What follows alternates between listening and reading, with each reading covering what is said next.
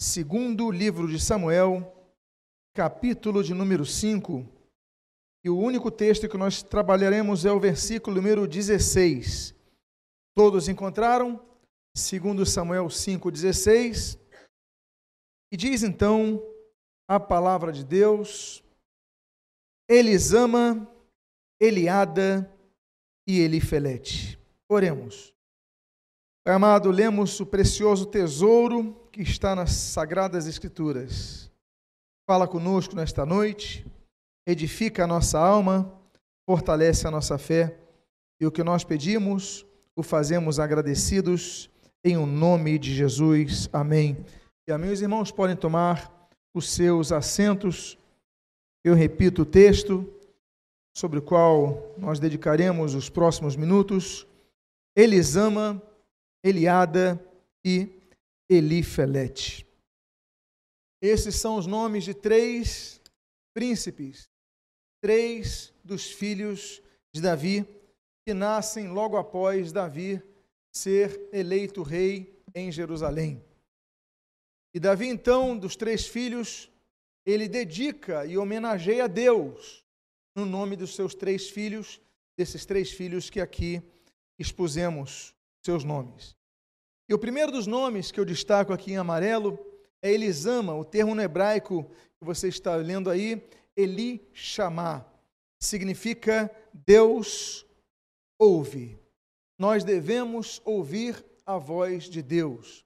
A Bíblia diz em Romanos capítulo 10, versículo 17: a fé vem pelo ouvir e ouvir pela pregação da palavra de Deus.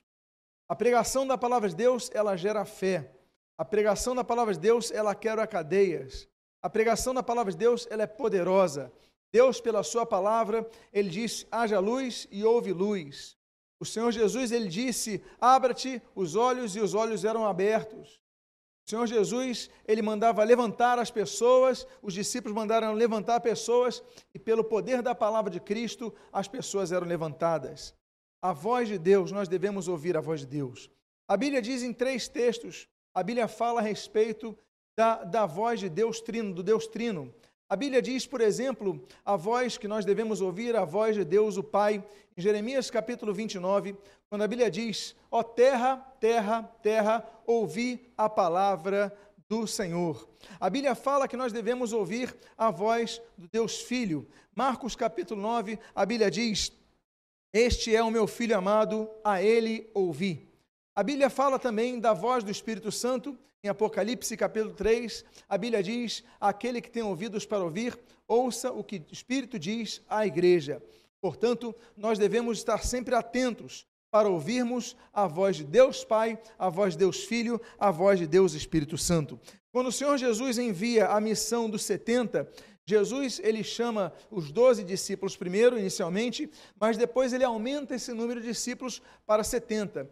Em Lucas capítulo, no Evangelho de Lucas, capítulo número 10, Jesus dá uma ordem aos discípulos para pregar o Evangelho, para irem em duplas. Eram 35 duplas que foram percorrer as várias cidades. E a Bíblia então diz, o Senhor Jesus diz, olha, quem vos der ouvidos, ouve a mim. Agora, nós devemos ouvir e crer e crer na palavra de Cristo. O mundo está perdido, o mundo tem ouvido muitas vozes, nós ouvimos muitas vozes, mas uma voz não se confunde com as demais, a voz do bom pastor. O bom pastor tem a sua voz reconhecida. Jesus ele se declara como bom pastor em João capítulo 10, e nós devemos então ouvir a voz de Cristo. É por isso que nós vimos a igreja, é por isso que nós congregamos, é por isso que nós lemos a Bíblia diariamente, é por isso que nos fortalecemos pela palavra, porque quando nós ouvimos conselhos dos homens, os conselhos passam. Quando nós ouvimos testemunhos, os testemunhos são maravilhosos, eles reforçam a nossa fé, nos animam, nos alegram, mas a palavra de Deus não passa. A Bíblia diz Isaías capítulo 40, olha, seca-se a erva e cai a sua flor, mas a palavra de Deus permanece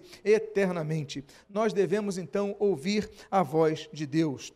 A Bíblia diz que não apenas devemos ouvir, mas devemos seguir a voz de Deus, devemos praticar a palavra de Deus. A Bíblia diz em 2 Crônicas, capítulo 7, versículo 14: Olha, se o meu povo, que se chama pelo meu nome, se humilhar e orar e me buscar e se converter de seus maus caminhos, eu ouvirei dos céus perdoarei os seus pecados e sararei a sua terra. Ou seja, para que Deus haja, para que Deus atue sarando a terra, perdoando os pecados, nós devemos tomar o nosso primeiro passo. É como o apóstolo Pedro ele disse em Atos capítulo 3, versículo 19: Olha, arrependei-vos, pois, e convertei-vos, para que sejam cancelados os vossos pecados. Nós devemos ir até Deus, nós devemos buscar a Deus, buscar a Deus enquanto se pode achar. A Bíblia diz em Zacarias capítulo 1, uma expressão que é repetida, por exemplo, em Tiago capítulo 4, versículo 8. A expressão diz assim: Tornai-vos, pois, a Deus, e ele se tornará vós. Nós devemos buscar ao Senhor. Nós citamos na manhã de hoje o texto de Apocalipse, capítulo 3, versículo 20. Olha, eis que estou à porta e bato. Se alguém ouvir a minha voz e abrir a porta, eu entrarei e serei com ele e ele comigo. Nós devemos então abrir a porta de nosso coração. Nós devemos buscar a Deus, mas devemos estar atentos à voz de Deus. Existe um texto muito interessante que a Bíblia fala em Jeremias capítulo 29, olha, e me invocareis e passarei passareis a me buscar e eu ouvirei. Existe um texto muito bonito, um dos mais bonitos que eu creio, do texto do profeta, filho de Amós, o profeta Isaías. Ele diz o seguinte no, no capítulo de número 58. A Bíblia diz assim: Então clamarás e o Senhor te responderá, e gritarás por socorro, e ele dirá: Eis-me aqui. Olha que trecho bonito. Gritarás por socorro e Deus vai apenas dizer uma palavra para você, uma expressão para você, uma frase para você. Eis-me aqui. Que coisa bonita. Por isso que a Bíblia diz em Amós, capítulo 5, versículo número 4: Olha, buscai-me e vivei. Buscai-me e vivei. Devemos buscar a Deus. O primeiro nome é Deus ouve. O primeiro nome dos filhos de Davi, nascidos em Jerusalém, é Elisama, Elishamá, Deus ouve.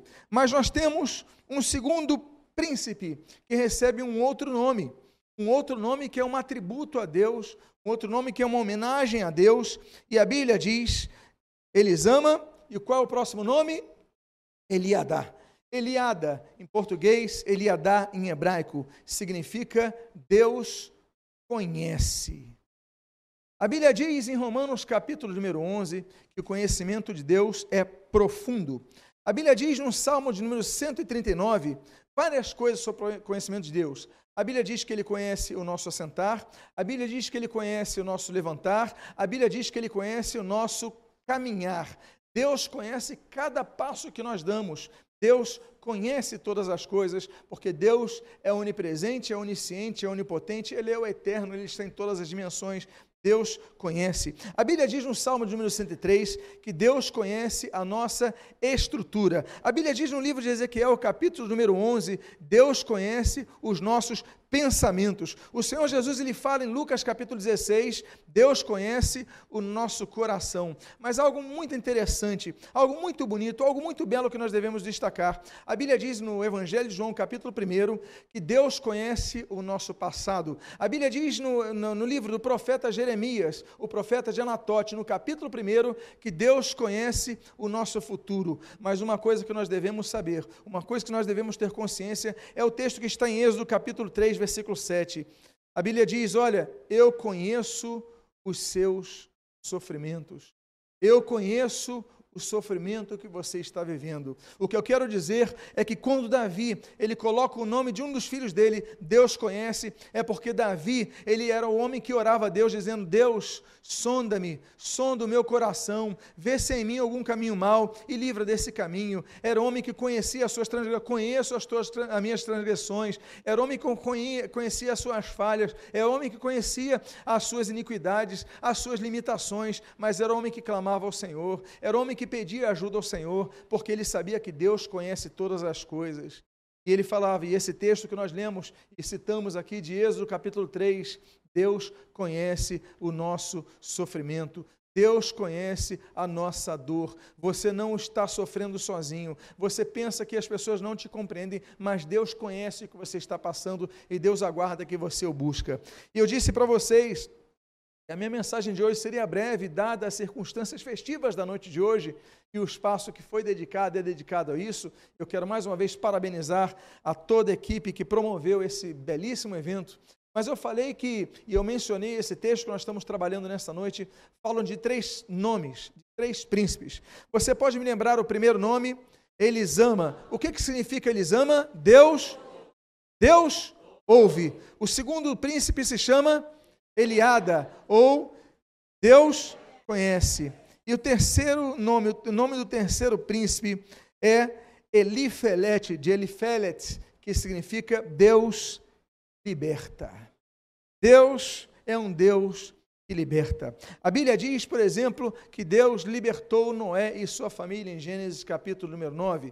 Em Gênesis capítulo 19, Deus libertou Ló do juízo que ia cair sobre a cidade de Sodoma. O, o, o rei Davi, ele faz, uma, ele faz uma declaração muito bela em 1 Samuel capítulo 17, dizendo, Deus me livrou da garra do urso e da garra do leão. Jeremias Jeremias, no capítulo 1, fala sobre a libertação. Olha, não temas diante deles, porque eu, versículo 8, serei contigo. Deus é conosco para nos livrar.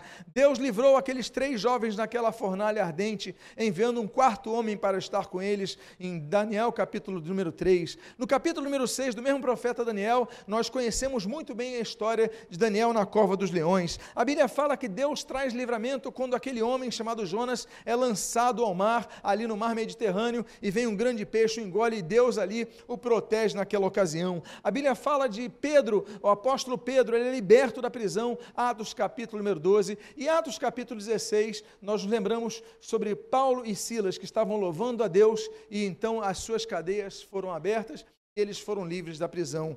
Deus é um Deus que liberta. Deus é um Deus que promove libertação. É por isso que nós mencionamos, eu vou encerrar essa mensagem, mencionando o texto do Salmo 50, versículo de número 15. Olha, invoca-me no dia da angústia, e eu te livrarei, e tu me glorificarás. Invoca-me no dia da angústia, e eu te livrarei, diz o Senhor, e tu me glorificarás. Nessa noite eu quero dizer para vocês que o Deus que ouve é o mesmo Deus que não apenas ouve, ele podia ouvir, mas ele não apenas ouve passivamente. Ou as pessoas podem te ouvir com aquele ouvido de mercador, aquele ouvido passageiro, aquele ouvido da pessoa que ouve, mas não retém, não, mas Deus não apenas te ouve, mas Deus conhece os seus problemas. Agora Deus não apenas ouve e conhece, porque muitas vezes você vai falar uma coisa para alguém, essa pessoa, ela vai te ouvir, mas não vai te compreender. Deus é um Deus que conhece, Deus é um Deus que compreende, mas Deus também, ele não apenas fica no conhecimento, mas Deus parte para a ação. Deus liberta, Deus promove libertação,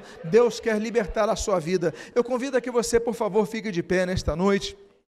Invoca-me no dia da angústia, e eu te livrarei, e tu me glorificarás. Salmo de número 50, versículo número 15. Deus quer trazer libertação nesta noite. Deus está aqui dizendo: Eu estou ouvindo o teu clamor, eu estou ouvindo as suas dificuldades, eu estou ouvindo a sua dor. E Deus, então, nessa noite, está te dando a oportunidade de que você clame a Ele, clama a mim e responder-te-ei, anunciar-te-ei coisas grandes e ocultas que não sabes, como diz a palavra de Deus, Jeremias 33. 3. Eu quero dizer para você, esse é o momento de você clamar a Deus. Vamos começar a orar ao Senhor, clamar ao Senhor. Deus, Tu conheces as nossas limitações, Tu conheces, Pai, as nossas dificuldades, Tu conheces a nossa dor, Tu não apenas me estás ouvindo, mas Tu conheces, não apenas Elisama, mas Eliada, e Deus, Tu és um Deus que estás ouvindo, mas tem poder para intervir na minha vida, tem poder para tra trazer libertação ao meu problema, Pai, há pessoas que estão aqui acorrentadas nos vícios, há pessoas aqui que estão acorrentadas na depressão,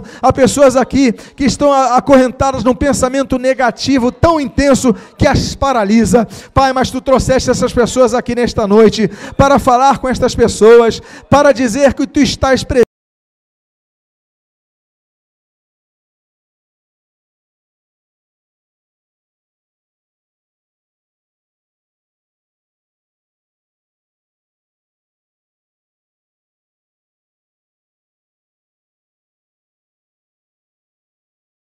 Amado,